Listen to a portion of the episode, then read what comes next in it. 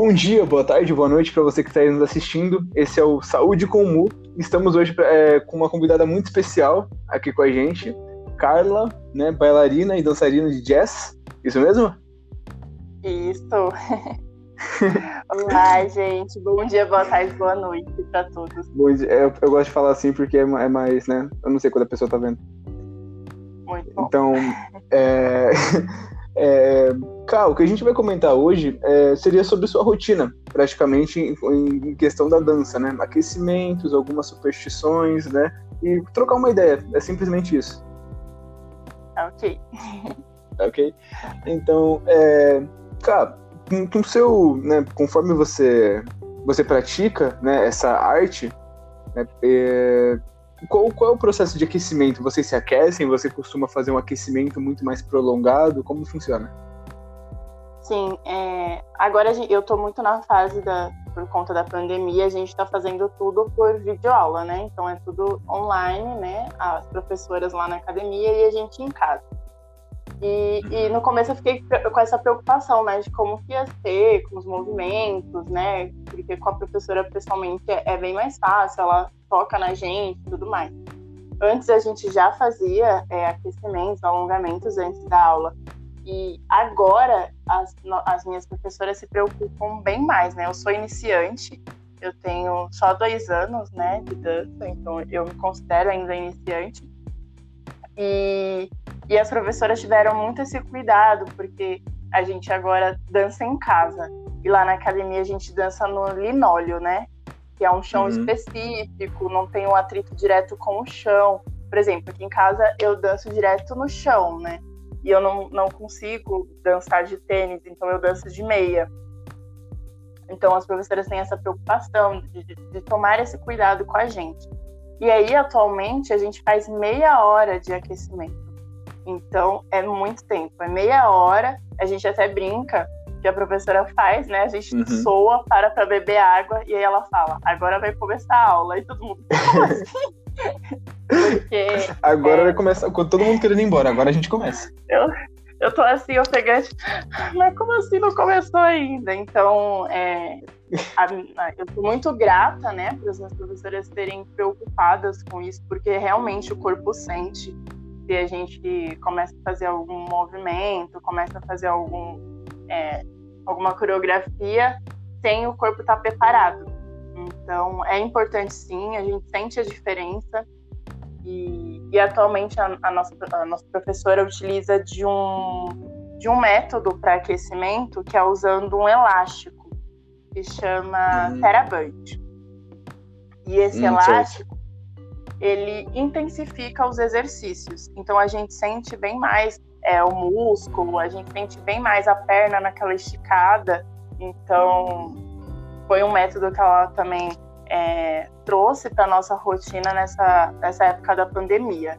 Né? Eu, eu ainda improviso, porque eu ainda não, não tive o meu Teraband, então eu uso uma meia de é, meia calça, que também é elástica e também me ajuda nos movimentos.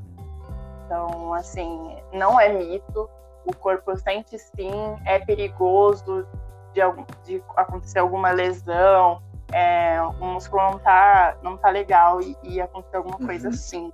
E a gente se preocupa Sim. bastante com isso. Isso é muito importante porque algumas pessoas elas têm essa falsa impressão de que para você poder praticar algum tipo de atividade é necessário que você tenha uma, um super equipamento, quando na verdade qualquer material que tenha elastano, no caso que seja elástico, ele já quebra um galhão, já, já mostra uma mostra um resultado muito bom, tão bom quanto um equipamento comprado em uma loja. Exato, e eu nem conhecia isso, né? Na verdade, quando minha professora falou falei, gente, o que é isso? E, e aí eu fui, ela me explicou e depois eu fui pesquisar e, e muitas pessoas utilizam porque não podem ir para academia, então pesquisam é, movimentos que podem substituir alguns equipamentos da academia e utilizam esse elástico para intensificar os movimentos e ter o mesmo resultado. Então, é, é legal a gente saber que tem várias alternativas de a gente se exercitar é, em casa ou do jeito que a gente consegue. Sim, entendi. É, voltado a, ao balé, né, a gente vê que muitas bailarinas existem uma, uma certa é, um certo padrão a se seguir quando se fala de estética, né? E quando a gente entra no, no assunto de musculação, de treinos, né? Algumas das pessoas elas acham que por você iniciar a musculação, você necessariamente vai ficar com um corpo completamente grande, definido e tonificado e fora do de, de né, um, o que foge um pouco da realidade de uma bailarina. Você vê isso presente quando você treina com, com o pessoal? É, então, é porque o que acontece? Quando a, a professora ela pensa na aula, ela pensa no exercício, ela sabe qual vai ser o resultado na, na bailarina, na, na, na aluna, né? Uhum. Então, eu acho que hoje, é, se você tem um profissional qualificado te instruindo, você não vai fugir nada do que o seu corpo precisa para aquele estilo de dança. Então, assim, uhum. é, as pessoas São não estímulos necessários. Isso, as pessoas não veem no balé um, algo que exercita o músculo. Só que quando eu comecei o balé, o balé eu sou mais recente ainda, eu faço jazz há dois anos e o balé eu faço só um ano. E aí quando eu comecei o balé, eu senti muita dor muscular, muita dor. E aí eu nunca imaginei que o balé é aquela coisa que a gente olha e pensa numa princesinha, numa bonequinha de cristal, sendo que mexe tanto com o corpo. Então, assim, a gente exercita muitos músculos do corpo. A perna precisa de uma força muito grande. Então, assim, todos os exercícios que são passados em aula estão com a intenção de deixar a nossa perna com uma resistência, né? Aquela... Uma resistência absurda, né? Porque existem... É, Quando... é porque né, é, existem atividades de saltos, né? A gente vê a bailarina pousando daquela forma suave, mas é um, um, tranco muito grande, o, o, desde a parte da iniciação da propulsão para o salto até a aterrissagem. Exato, exato. E se, se, a pessoa não tem resistência, o movimento ele não, não finaliza, não tem como acontecer. É, a perna ela precisa sim ter essa resistência, não é nem tanto. É, claro que hoje o visual conta muito, mas não é tanto, nem tanto pela beleza do corpo, mas sim pelo que é necessário para fazer os movimentos. Então, toda, todos os exercícios passados pela, pelos profissionais, pelos professores e bailarinos, é pensado nessa resistência, nesse, nessa perna com força, nesse pé com a ponta firme, e, e é tudo puxado, né? Balé Sim, não é uma não, coisa. Não é voltado à estética, é voltado à, à, qualidade dos movimentos, né? Exato, exato. Não é não vê, não vê tanto, ah, e a perna perfeita, né? A perna perfeita é aquela perna, claro, que consequentemente, por conta dessa resistência desses exercícios, a perna fica com um formato bonito, fica diferente. Claro que o pé uhum. sofre muito na, no caso da bailarina, né? sofre muito, Sim. mas a perna, a perna fica com, com um visual melhor. Mas os exercícios não são pensados nem tanto por esse lado de estética, estética mas pela perfeição do movimento. E a gente vê Sim, muito isso e... do colocar andeor, colocar é, é, tem que ter andeor, é, fechar o quadril, abrir o quadril, abrir a costela, fechar a costela, a primeira vez que eu ouvi, eu falei, gente, como que faz pra abrir a costela e fechar a costela? Eu nem sabia que a gente Eu, particularmente, ouvindo isso. agora, eu não quero saber, não. É. Então, e a gente consegue fazer isso respirando, né? E é, é algo que o balé traz pra gente. Então, é um mundo muito legal, que exige muito é, do nosso corpo, né? E, e as pessoas não, não conhecem, não sabem como que funciona. Sim. É, e você notou uma diferença muito grande é, em questão, não só questão física, mas em qualidade de vida, quando, a partir da hora que você começou a, a praticar o balé e o jazz? Ah, nossa, sem, sem dúvida, assim, é, ter, ter começado a dança fez uma diferença na minha rotina. É, eu queria fazer muito mais, assim, porque eu faço uma vez por semana só, por conta do trabalho. Eu faço uma vez por semana só. E aí, quando eu não faço, quando eu volto para aula, eu sinto que eu já tô atrasada, entendeu? Eu perco o ritmo. Então é, é muito isso, do corpo sentir um processo de evolução, sentir um ritmo. É, lá na, na, academia que eu faço, que é a DEA, eles fazem um curso de férias, que aí é uma semana, hum. todos os dias, de vários ritmos, né? Balé, jazz contemporâneo, jazz é, lírico, é, danças urbanas. Ano passado eu fiz danças urbanas, que foi incrível também. E, e aí, quando eu fiz todos os dias à noite, eu senti depois que eu estava num ritmo mais acelerado, eu tinha evoluído.